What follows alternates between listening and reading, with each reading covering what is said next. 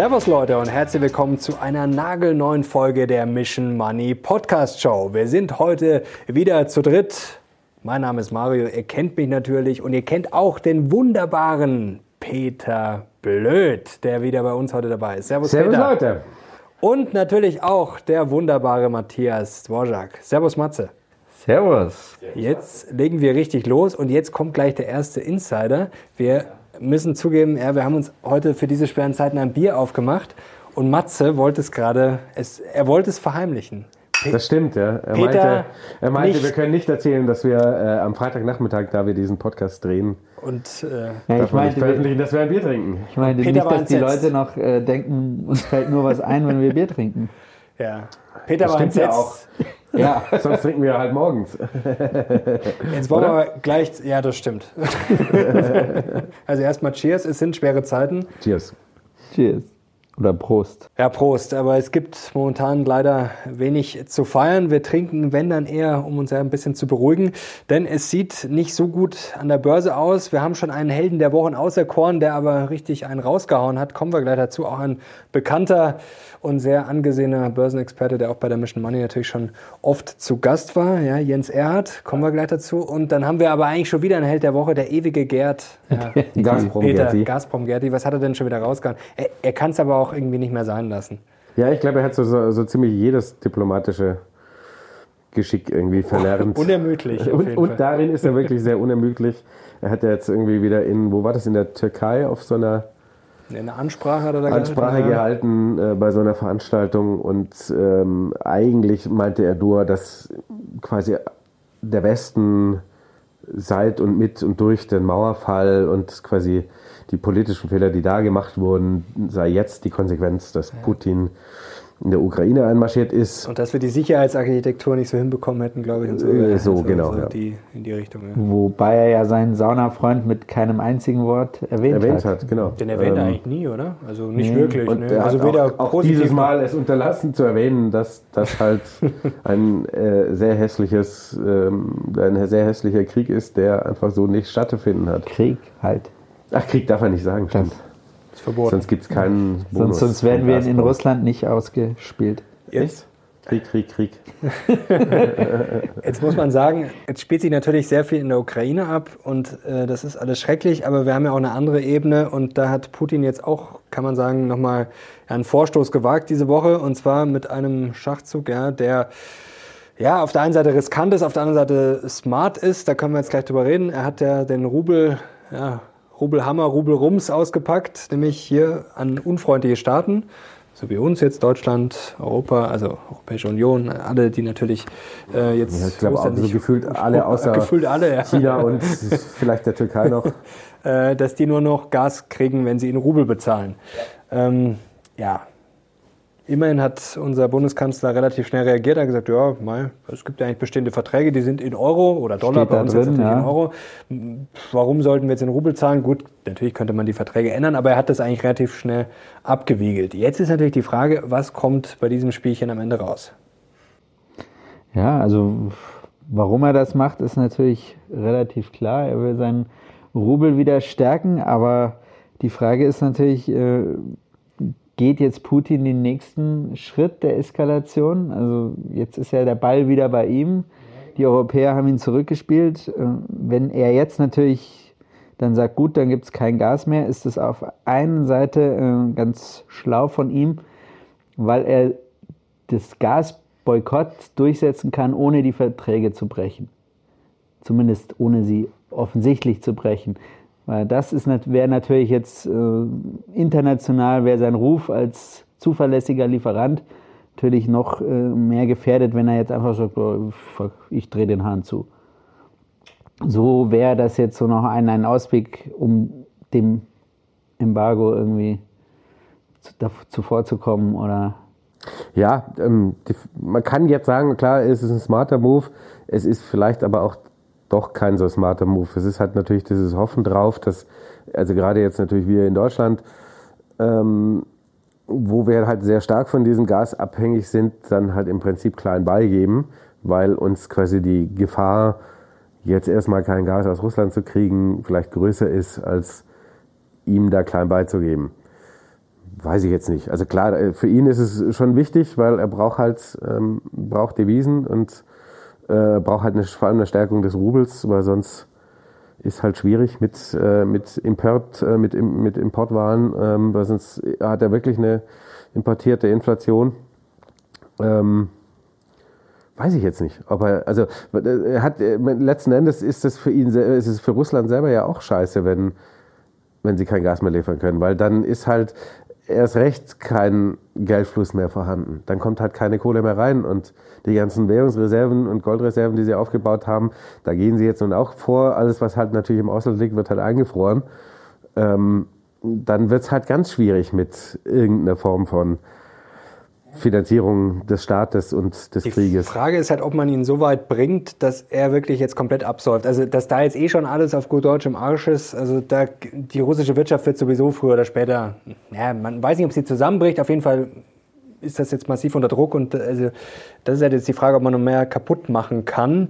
Natürlich wäre es für ihn schlecht. Also vielleicht nochmal ganz kurz zur Erklärung, das ist ja, glaube ich, wichtig. Also erstens natürlich diese Rubelstützung, dass jetzt natürlich, wenn wir das machen würden, wenn wir jetzt die Verträge ändern, dann würden wir natürlich äh, quasi Euro gegen Rubel tauschen. Jetzt mal ganz vereinfacht, das läuft natürlich über die Zentralbanken, nicht so wie das in der ARD teilweise dargestellt wird, dass wir hier in die Wechselstube gehen am Ostbahnhof oder am Hauptbahnhof in München und dann schicken wir die Rubel nach äh, Moskau und dann werden da quasi wieder die, die Geldscheine.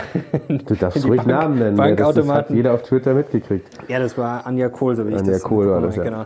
Ähm, also ganz so funktioniert es nicht. Das ist ja quasi dann zweistufig oder wie man das am besten nennen soll, quasi über die Zentralbank, aber ist ja wurscht. Auf jeden Fall würde die Nachfrage nach Rubel steigen, das heißt, der Rubelkurs würde gestützt werden, was er jetzt ja auch schon macht, denn bisher war es ja so. Okay, ist quasi, über 10% gestiegen, ne? Ja, genau. Auf die Ankündigung hin. Genau. Und zwischen das haben sie ja schon smart gemacht zuletzt, dass quasi, sie kriegen ja Euro von uns, weil das läuft ja noch alles über die Gazprom-Bank, also quasi die russischen Banken sind ja abgeschnitten, aber weil wir ja noch Gas brauchen, läuft das ja quasi weiter.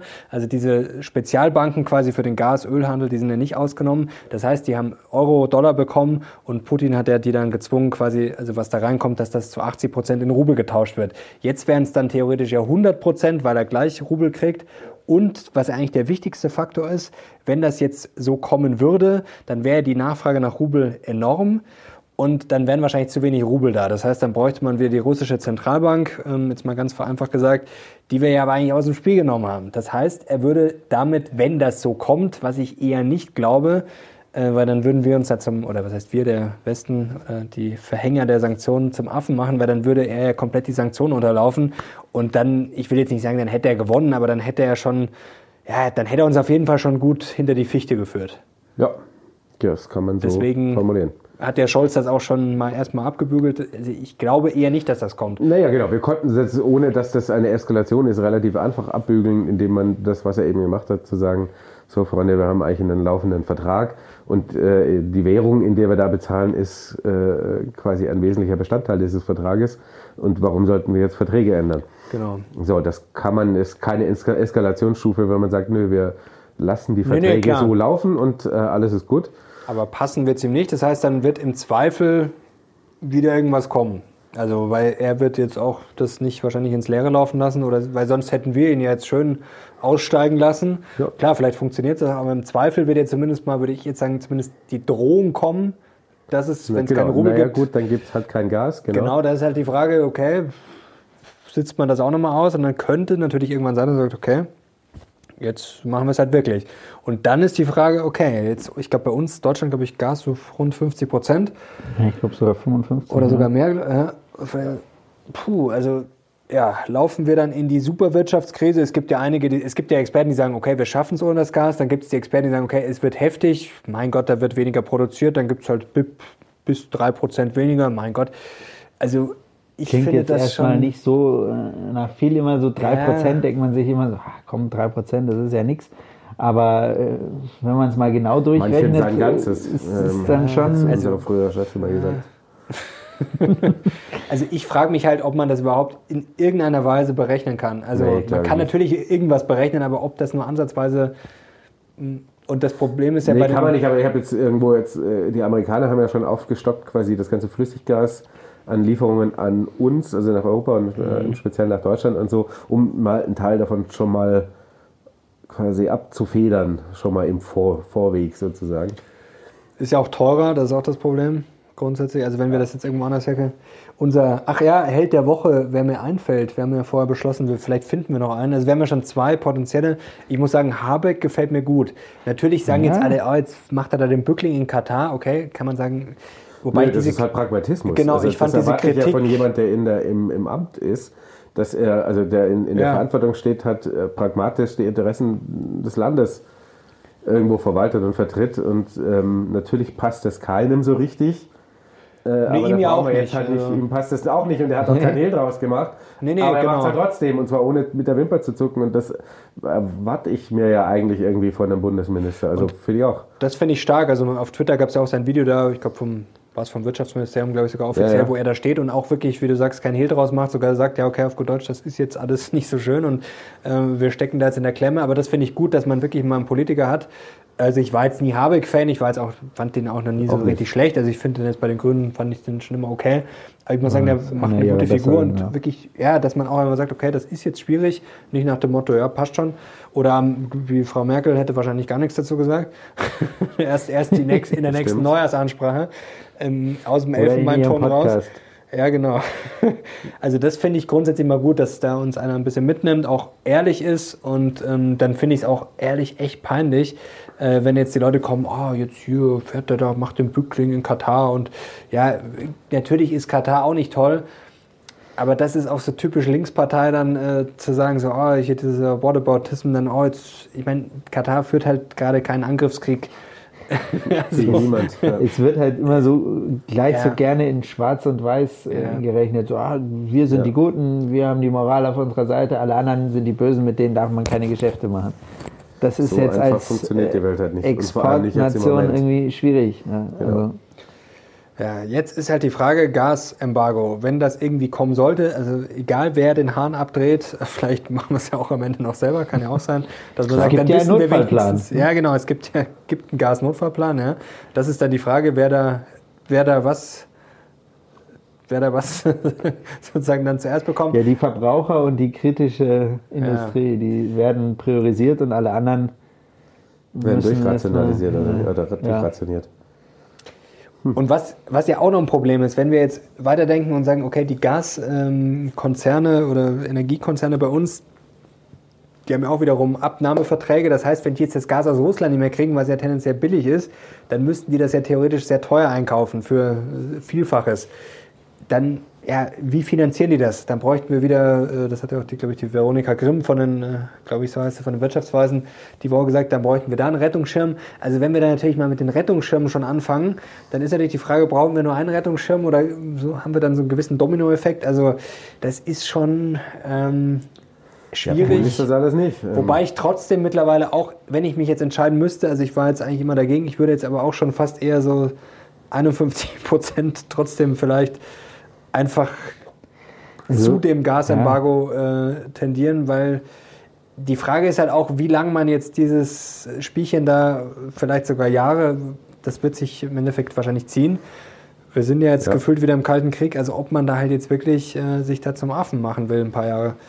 Und ständig, ich meine, diese Unsicherheit macht es ja auch nicht besser. Das wird uns wahrscheinlich auch Wachstum kosten. Also wenn der Krieg lange dauert, wenn wir diese Unsicherheit haben, da werden jetzt die Unternehmen auch nicht sagen, ach ja, das kann ja jederzeit kommen, dann investieren wir jetzt mal richtig. Also das ist halt auch die Frage, ob das so äh, Nee, ich glaube, Dauerlösung also, ist. grundsätzlich ist der politische Wille ist ja relativ klar, dass man weg muss von russischem Gas. Ja, das ist Gott sei und, Dank klar, Ähm, ja. ich glaube, diese, das hat der Habeck auch gesagt. Ähm, die Prognose ist, dass wir quasi uns unabhängig machen können davon. Dauert bis 2024 oder was, also Mhm, zwei ja. Jahre. So sagt er jetzt mal so. Ähm, vermutlich wird es auch schneller gehen. Also ja, wird ein bisschen wehtun. Kommt also drauf an, wie die so- Genehmigungsverfahren für die Flüssiggasterminals laufen. genau. Ja Wenn gut, die, die so lange halt brauchen auch- wie die Windräder, Die müssen halt auch erst gebaut werden. Das ist das Problem. Da liest man ja, Ja. schon immer von meistens Ja, vier vier, Jahre, Jahren. ja. Also das ist natürlich dann schon ein Gut, bisschen Zeit. theoretisch geht sowas natürlich Ja, immer genau. schneller. Klar, man kann beschleunigte Verfahren einführen. Du kannst natürlich auch sagen, statt der Rettungsschirm oder irgendwelche Energiekostenpauschalen Zuschläge für Haushalte, hau halt kurzfristig so eine äh, Umstiegsförderung, damit äh, zumindest Haushalte irgendwie von quasi Gas auf andere Energieträger umstellen, keine Ahnung, erneuerbare. Äh, also kann man ja auch mal kurzfristig damit spielen. ähm, und sagen, okay, da hast du jetzt mal ein paar Prämien raus, damit die Leute vielleicht tendenziell umsteigen. Da kann man ja, glaube ich, auch relativ viel machen. Das sollte dann halt nicht so laufen wie früher beim Solar, dass man das dann wieder 20 Jahre lang äh, zu Tode subventioniert. äh, aber sag mal, also ein paar Steuerungsmöglichkeiten gibt es schon, ja. wenn, man, wenn man will. Also glaube ich jetzt auch dran, deswegen bin ich auch in der Tendenz so, dass ich sage, so what, das kriegen wir hin. Worauf es natürlich hinausläuft, hat ja Larry Fink, äh, BlackRock, diese Woche auch verkündet, ja. ja. Ende der Globalisierung, darüber mhm. reden wir schon länger, diese Tendenz. Äh, die Frage ist halt, ob es jetzt wirklich äh, ja, ob es jetzt soweit ist. Wir hatten ja erst schon eh, Handelskriege sind ja jetzt auch schon nichts Neues mehr. Erst hatten wir die Währungskriege, dann hatten wir die Handelskriege, China, USA, dann Corona, jetzt Krieg, kalter Krieg. Also sieht schon stark danach aus. Und das ist ja genau das, was wir im Endeffekt auch brauchen, dass wir sagen, okay, wir stehen jetzt nicht mehr nackt im Wind, wenn es Probleme gibt, sondern wir brauchen dann halt, ja, müssen halt autark sein. Ja, also ähm, ich glaube, dass ich weiß nicht, ob wahrscheinlich ist Corona der größere Faktor, also für die Wirtschaft, der Corona war der größere Faktor als jetzt dieser Krieg, also ja. bestimmt, von bestimmten Branchen abgesehen, die das natürlich jetzt viel härter trifft.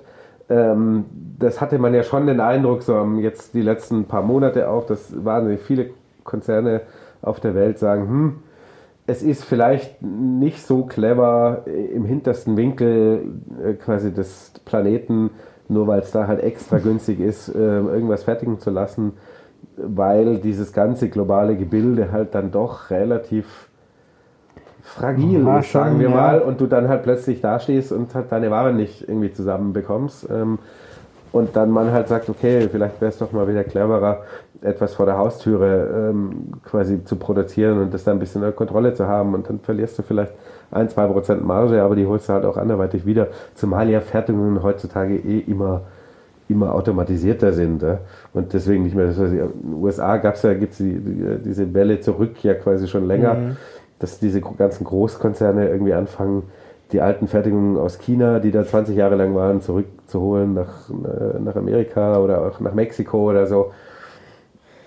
Also die Amerikaner stehen im Moment, wissen wir eigentlich schon seit Wochen, nicht so schlecht da. Die sind ja jetzt auch eher Energieexporteur. Ich glaube, Öl beziehen sie ja. gerade mal 0,4 Prozent von Russland, habe ich jetzt zumindest hier. Ja, für die ist das Reden da immer ziemlich leicht. Das ist, ja. ist, natürlich klar. Ja, die haben auch riesen Binnenmarkt. Äh, ja. Energieunabhängig sind sie. Ja, also im Zweifel amerikanische Aktien würde ich jetzt sagen eher gerade nicht verkaufen. auch wenn die natürlich global unterwegs sind und das alles immer nicht so sich auf Länder runterbrechen lässt, aber trotzdem der US-Markt ähm, im Zweifel wahrscheinlich gerade nicht die schlechteste Wahl, auch wenn er natürlich der hat im Zweifel auch nicht gerade billig ist. Also ja, das, ist, nee. das hat sich natürlich jetzt durch diesen Krieg so ein bisschen gewandelt ne? und durch diese extremen Energiekostenpreiseanstiege. Äh, und ähm, weil es eigentlich war so ein bisschen am Anfang des Jahres ist es noch eine Europa, ja. Amerika, amerikanische Aktien vielleicht jetzt doch mal die große Zeit vorbei, weil A, extrem heiß gelaufen, B, wir haben halt natürlich ein Inflationsthema, die Zinsen werden da steigen in Europa, Klar. hat eher Nachholeffekte. Tech zerlegt, ja. Und so weiter und so fort. Das hat sich natürlich jetzt durch diesen Krieg und auch die ganzen Rohstoffpreise natürlich komplett verändert, weil die trifft es nicht. Im Gegenteil, sie haben Vorteile durch, äh, weiß ich nicht, die extremen Rüstungsideen, die da jetzt überall auf der Welt so entstehen. Das sind halt doch sehr viele amerikanische Firmen tendenziell eher als französische ja, oder deutsche. Ähm, ja, und wir haben halt eine eher energieintensive äh, Industrielandschaft. Ähm. Also klar, die Industrie äh, in Europa auf jeden Fall. Wobei eine Tatsache dann immer relativ leicht verdeckt wird, dass die großen europäischen Unternehmen zumindest den meisten Umsatz tatsächlich auf anderen Kontinenten machen und da natürlich auch durchaus Fertigungsanlagen äh, nicht in Europa besitzen und ja. dem so äh, auch zum Teil zumindest entgehen können. Und dadurch, dass sie momentan halt auch im Vergleich zu USA eine wahnsinnige Risikoprämie noch bekommen, ich glaube, sind 35 Prozent oder sowas, mhm. äh, was, ja. was der Aufschlag ist. Wenn es irgendwann mal Licht am Ende des Tunnels gibt, könnte es natürlich auch ganz schnell wieder umschwenken und Europa vielleicht vor allem, wenn die FED jetzt dann weitermacht und die Liquidität wirklich da aus dem Markt nimmt, dann könnte Europa doch eine gute Idee sein. Ja, das Gasembargo ist ja auch noch nicht gesetzt. Also das ist ja jetzt vielleicht auch alles nur Drohkulisse. Also wenn das nicht kommt, dann wird es in Europa jetzt wahrscheinlich auch, äh, also wenn es kein Energieproblem gibt, dann wird es auch generell jetzt kein Riesenproblem geben. Ja. Äh, wobei man natürlich auch in diesen Zeiten mit, ich will nicht sagen mit allem rechnen muss, aber auf jeden Fall aber mit, mit vielem. vielem. und auch noch ja. mit negativen Überraschungen. Interessant auch ein Chart diese Woche. Ähm, ist mir meist ins Auge gestochen äh, vom S&P 500, vom amerikanischen Index ähm, wie viele Unternehmen quasi äh, hoch bewertet sind, wenn man sich jetzt mal Price to Sales anschaut, also über 10. Das ist wirklich also durch die Decke geschossen. Also es sind über 15 Prozent ungefähr. Hm. Das heißt jetzt natürlich nicht, dass der komplette Markt überbewertet ist, aber trotzdem sieht man schon, dass es sehr viele Aktien noch gibt. Genauso wie es natürlich auch sicherlich noch viele günstige gibt und viele Gewinne auch von diesem Umfeld jetzt geben wird und auch wahrscheinlich vom Kalten Krieg. Es gibt ja immer Gewinner. Aber da sieht man schon einige amerikanische Aktien schon, also jede sechste ungefähr schon, ja, sehr sportlich bewertet. Ja, und die haben natürlich in den USA auch noch das Problem relativ starker Verschuldung im mhm. privaten Sektor, wenn jetzt da die Zinsen. Die Konsumlaune ist auch gerade ja. richtig runtergekracht in den USA. Das ist ja auch, also man kann ja eigentlich sagen, die USA ist ja quasi auf Konsum aufgebaut. Also wenn ja. da äh, nicht konsumiert wird, dann ja, da kann man eigentlich sagen, ist die Wirtschaft. Gut, das ist das natürlich, die Konsumlage natürlich ein Stimmungsindikator und wenn es halt mal die, also A, eine hohe Inflation und Klar. B, den ersten Zinsschritt seit, I don't know, schon wieder vielen Jahren äh, von nichts auf ein bisschen was, ähm, dass dann erstmal so die Huhu ist. Ich glaube, das wird sich die nächsten Zeit dann auch wieder beruhigen. Zweifel. Ist jetzt die Frage mit der Inflation. Ich habe ja vor kurzem die inflationsgeschützten Anleihen noch mal ein bisschen aufgestockt. Das habe ich, also letztes Jahr bin ich ja mal raus, das war zu früh. Gut, dann bin ich im Dezember wieder rein. Jetzt habe ich es zuletzt mal aufgestockt, nachdem es so ein bisschen zurückgekommen ist. Bin ich schon wieder 1,5 Prozent im Plus. Ich glaube, jetzt so ja, nicht, ja, mal, schon, nicht ja. mal zwei Wochen. Ja, schon.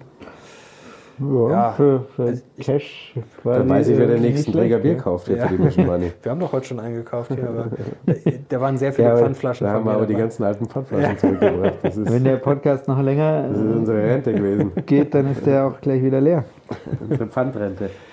Auf jeden Fall, jetzt kommen wir zum, ja, auch noch einen potenziellen Held der Woche. Ähm, Jens Erhard, der hat einen rausgehauen, natürlich mit einer Einschränkung. Er hat gesagt, wenn ja, die Notenbank das wirklich knallhart durchzieht, diese Anti-Inflationspolitik, dann. So wie sie jetzt zuletzt genau, angekündigt so wie war. quasi jetzt angekündigt war, und wenn das jetzt alles durchgezogen wird, oder vielleicht sogar noch härter natürlich, dann wäre es noch schlechter, dann haben wir in sechs bis neun Monaten ja eine Schwere Aktienbase. Schwere Aktienbase. Mhm, und das ja, ist schon für, Herr R, für Herrn R, der schon eher diplomatisch ist und schon immer, ich will jetzt nicht sagen, Daueroptimist, aber schon eher immer optimistisch ist. Ähm, alles andere als ein Schwarzmaler ist das schon heftig. Genau, erstmal vorsichtig, langfristig optimistisch ja. ist. Das war so sein Credo, ne? Äh, genau, und dieses Mal ist es eher andersrum, weil er sagte, quasi jetzt dieses zweite und dritte Quartal könnten ja durchaus noch, auch am US-Aktienmarkt geht er auch davon aus, eher positiv sein, weil natürlich das einfach einen Nachlauf hat, bis man, bis sich das eben quasi in den Aktienkursen niederschlägt. Ähm, aber ich würde dagegen halten. Also auch wenn ich ja? Jens Erhardt, ja, ich würde es jetzt nicht pauschal unterschreiben, weil Jens Erhardt, ich finde den super und wirklich, ja, das ist einer, ja, der wahrscheinlich euch auch uns alle irgendwie am, sehr geprägt hat, Mann, ja. Äh, die, die also, letzten Jahre ja. und auch wirklich immer sehr kluge Sachen sagt. Aber wir hatten es ja Ende des Jahres schon, Ende letzten Jahres, da habe ich auch schon gesagt, immer diese Prognosen, da war ja quasi so der Konsens, ja, es läuft jetzt noch gut bis Jahresmitte und dann werden vielleicht mal die Zinsen ein bisschen und dann wird es schlechter. Und was war? Der Januar war eine Vollkatastrophe, natürlich auch vor allem wegen Tech. Also ob man das immer so vorausplanen kann, weiß ich jetzt nicht. Also ich weiß auch nicht, ob das alles genauso nach Plan laufen wird. Also wir haben gerade so viele Unsicherheiten. Also, also es kann natürlich so kommen, klar, aber dass das jetzt so einem stringenten Fahrplan folgt, so nach dem Motto, es läuft jetzt noch und dann stürzt es so planmäßig in sechs Monaten ab. Also das glaube ich beim besten Willen nicht. Naja, vergleicht das ja mit äh, 2017, 2019 so. Also das sah 2018 war ja bis zum dritten Quartal, glaube ich, äh, auch lief es gut und dann kam eben im vierten dann der große Einbruch. Äh, und das nimmt er sozusagen ja als Blaupause, dass es ähnlich wieder passieren könnte. Was du halt natürlich nicht vorhersagen kannst, ist, es kann ja zum Beispiel jetzt denkbar in die Tüte gesprochen sein, sagen wir mal, die FED macht jetzt mal zwei, drei Zinsschritte, ne, nur mal zum Zeigen, wir mhm. ziehen es durch, plus eben das Thema, ähm, ja, sie wirft die Anleihen auf den Markt, also nimmt gezielt wirklich Ja. Liquidität aus dem Markt raus, was ja wirkt, noch wahrscheinlich noch stärker wirkt wie ein kompletter Zinsschritt. Kann auch gut sein in dieser Gemengelage aus, naja, die Wirtschaft ist noch okay mit um die was, 4% oder was, äh, aber schwächt sich dann von mir aus ein ganz klein bisschen ab. Die Inflation kommt vielleicht ein bisschen runter und dann läufst du aber eher schon wieder dann Gefahr, in diese Stagflationssituationen reinzukommen, äh, dass sie dann halt auch sagen, okay, warten wir es mal ab, jetzt setzen wir mal äh, ein, zwei Zinssenkungen, äh, Zinserhöhungen aus und dann beruhigt sich das alles schon wieder und dann Ich- kommst du auch nicht in dieses Ich Aktienbest-Szenario. würde rein. nämlich auch eher sagen, dass ja, also wir wissen, wir kennen jetzt den Fahrplan und ich meine, im Zweifel ist ja der eingepreist, weil das ja jetzt alles auf dem Tisch liegt. Also das Genau. ist ja, ist ja auch schon, spielen die Märkte ja diese sechs bis sieben äh, Zinsschritte. Und im Zweifel, natürlich kann es auch sein, dass die Fed noch härter reinsteigt, aber im Zweifel glaube ich eher, dass es so ist, wie du gerade gesagt hast, dass es eher ja, wirkt. Weniger und ist, genau. Auch natürlich, Wirkt. natürlich spielen die Märkte auch, dass sie sagen, ja, okay, der redet nur und macht dann nicht. Aber trotzdem glaube ich fast eher, dass da das Überraschungspotenzial eher positiv ist. Und wenn jetzt irgendwas komplett quer läuft, dann glaube ich auch, dass, sagen wir, es eskaliert nochmal oder es läuft jetzt bei der Wirtschaft schlechter. Dann weiß ich nicht, ob die FED dann sagt, okay, wir ziehen uns jetzt komplett zurück und machen die komplette Bilanzverkürzung. Also im Zweifel gibt es dann doch wieder statt QT doch wieder mehr QE. Also ich glaube eher, dass wir da sogar im Zweifel äh, wieder ja, ein bisschen Loser werden, quasi. Also nicht so hawkisch. Ja, immerhin ist äh, ein, ein sehr großer Exportschlager der USA Waffen und Agrarprodukte. Ja, stimmt. Und das sind ja zwei Sehr gefragt. Segmente, die momentan ganz Moment. gut laufen. Ja? Also so gesehen. Ja. Wobei auf der anderen Seite der Anleihemarkt in den USA ist ja Der mit ist minus 11 Prozent irgendwie abgesoffen, richtig ja. abgesoffen. Und das heißt ja auch, dass eigentlich die Anleihenmärkte im Zweifel immer ein bisschen schlauer sind als die Aktienmärkte. Ja. So war es früher zumindest Zum, immer. ja. war es früher, ja. Ja, mit der Rezession, das ist ja auch, äh, da spielen ja die Anleihenmärkte klar. Es gibt, mei, wenn man dann sich wieder diesen anderen Indikator anschaut von der New York Fed, da ist die Rezessionswahrscheinlichkeit im Keller. Ja, es ist momentan, ja, also sehr schwierig. Ähm, deswegen, also ich würde gar nichts verkaufen. Einfach Adidas vor kurzem aufgestockt. Shell läuft gut. Man hat ja eigentlich auch alles normalerweise so ein bisschen im Depot, wenn man schon, ja, vielleicht, klar, gerade die Anfänger vielleicht noch nicht so, die sind dann vielleicht ein bisschen, die erst 2020 durch den Crash an die Börse gekommen sind, die sind vielleicht sehr techlastig unterwegs. Da kann man vielleicht mal drüber nachdenken, dass man sich da mal, weiß ich nicht, Ein Energie, bisschen, Rohstoffe, ja. vielleicht auch mal sowas, natürlich jetzt nicht all in Energie und Rohstoffe. Nee. Die Wette kann natürlich auch daneben gehen, aber dass man halt also ein bisschen was äh, sich reinholt, was dann auch mal laufen könnte. So ein bisschen Landwirtschaft. Ich habe mir jetzt überlegt, tatsächlich Tiere oder Dir? Ja. Deer zu kaufen. Die sind eigentlich schon wirklich gut, aber die sind, glaube ich, schon, sind die nicht Ja, auch schon heiß heiß gelaufen? gelaufen, oder? Ist schon, schon- also ich warte Bei gefühlt sind die immer noch, schon heiß gelaufen seit ein paar äh, Jahren. ein ne? bisschen, aber äh, ich finde die ganz, ganz spannend aktuell. Also. Ja, also spannend Und sind die auf jeden Fall. Mosaik natürlich mit dem. Mosaik. Ist die wieder ein bisschen zurückgekommen oder ist die noch? Ja, es ist schon noch, aber, oh, aber ein bisschen. Wobei ein paar von den Agraraktien waren gar nicht, die sind zwar gut gelaufen, waren aber trotzdem nicht extrem teuer, wenn man sich jetzt zumindest die Prognosen an. Da waren manche schon total Ja, ja. drüber und manche Also, aber noch ganz, ganz okay. Wir hatten ja da K plus S in der Analyse Ja, und genau. die, ja, das äh, ich überlege hätte ich dann nochmal auch nicht gemacht. ich überleg noch mal breiter ja, Energierohstoffe, ob man da noch ein bisschen aufstocken soll. Ich habe es noch nicht gemacht. Ja gut, Shell habe ich, ich habe ja auch schon was im Depot. Shell läuft gut. Jetzt war es über 25 endlich mal wieder. Ich weiß gar nicht, weil ich da rein bin. Ich glaube, da war Aber bei ist 15 halt oder so. Das, Ist, ist, der überschlägt sich ja der Chart. Ja. Da, Da- da- da, ihn gerade aufruft. Die sind halt auf all, all, all, Ja. all, all, all, all time high. ja, äh, ein bisschen zu spät auf jeden Fall. Also, das wäre ein halbes Jahr früher, wär noch, äh, wo ich es das erste Mal gesehen habe, besser gewesen. Ja? Man, man muss manchmal einfach auch aufs Bauchgefühl Ja, hören und gleich das zuschlagen. Das stimmt, das ist absolut korrekt. Ja, jetzt sind wir schon ziemlich am Schluss. Jetzt müssen wir natürlich darüber reden, noch, was sonst noch passiert ist. Und da muss man natürlich über die Italiener reden. Hey, wir uns an Spotten ein, so wenn nicht, wir mögen uns Na. natürlich. Ja. Also da muss ich sagen, gut, dass ich sowas nicht mehr mache, schon lange, weil da hätte ich viel Geld verloren. Also, Fußballwette? Also, ja, wir reden eigentlich ich denke- für den Moment, falls irgendjemand nicht mitbekommen hat, Italien hat gegen Nordmazedonien äh, in der 92. Minute oder 94, ja, auf jeden Fall sehr genau, spät. verloren und äh, ist damit ähm, nicht bei der anstehenden WM dabei und Zu das als Tisch. amtierender Europameister. Ja, und, Und das ist schon die Nord- zweite WM, die so Ja, genau. Also das, die Serie hält, zweite WM in Folge, das ist, also das ist eigentlich Wahnsinn. Also wenn das jemand dir die. Wette angeboten hätte vor zehn Jahren, also oder also davor halt, Italien nimmt an den nächsten zwei Weltmeisterschaften nicht teil, hätte man gesagt, okay, da, da setze ich, da hättest du wahrscheinlich auch dein Haus gesetzt und gesagt, gut, zumindest einmal werden sie dabei sein. Naja, und klar. dann, wenn du gesagt hättest, sie scheiden einmal gegen Nordmazedonien aus. Das, ist- das ist schon sehr absurd, aber gut, mal. Ja, Sportwetten. Sportwetten sind ein sehr schwieriges schwieriges Geschäft. Ja, Geschäft. sollte man Wie gut, dass wir da nicht. dann lieber das Geld mit Aktien verzocken. Du brauchst dir bloß. Ist äh, seriöser. Seriöse Öloptionsscheine kaufen. Ja, genau. Warte. Da wollte ich gerade sagen, brauchst dir bloß einen, einen Öloptionsschein mit 10er Hebel kaufen und dann zuschauen, wie dein Geld. Wobei zwischendurch war ich mal wieder bei plus minus null. Jetzt ist leider wieder ein bisschen gefallen, aber Aber Ölpreis ist doch jetzt, da wir jetzt gerade reden, irgendwas bei 118, 120 120 hätte jetzt auch gesagt. sogar Ja. Dollar Ja. wieder, oder? also Aber der Verlust so- hält sich in Grenzen momentan, aber äh, sind jetzt ein paar Prozent, also Ja, drei, gut, drei als, als wir Prozent bei 100 oder waren, hast du etwas anders geguckt. Ja. Ja. Das, das wird auch spannend mit dem Ölpreis. Also falls dieser Wahnsinn weitergeht, das hat der Goldman Sachs vor kurzem rausgehauen, dass quasi das negativ korreliert, also gegensätzlich läuft. Ähm, Ja.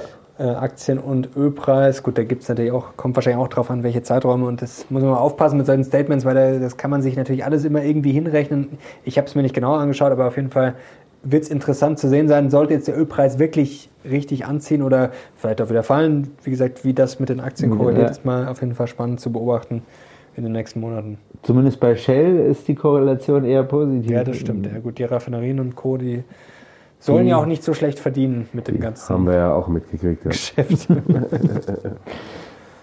Na gut, jetzt Ja. haben wir nur fünf Bier geschafft während dem Podcast. ist ein bisschen enttäuschend. Wir, bisschen sind, schlecht. wir werden alt. wir werden alt, ja. Matze, trink nochmal einen Schluck. Ja. Na gut, Leute, ich hoffe, euch hat's gefallen diese Woche. Ja, genießt das Wochenende trotz der schwierigen Zeiten. Danke Ja. euch beiden. Danke dir und danke, euch Danke fürs Zuhören. Zuhören. Danke fürs Zuhören. Bis zum nächsten Mal. Ciao. Ciao. Ciao. Ich wink immer. Ciao.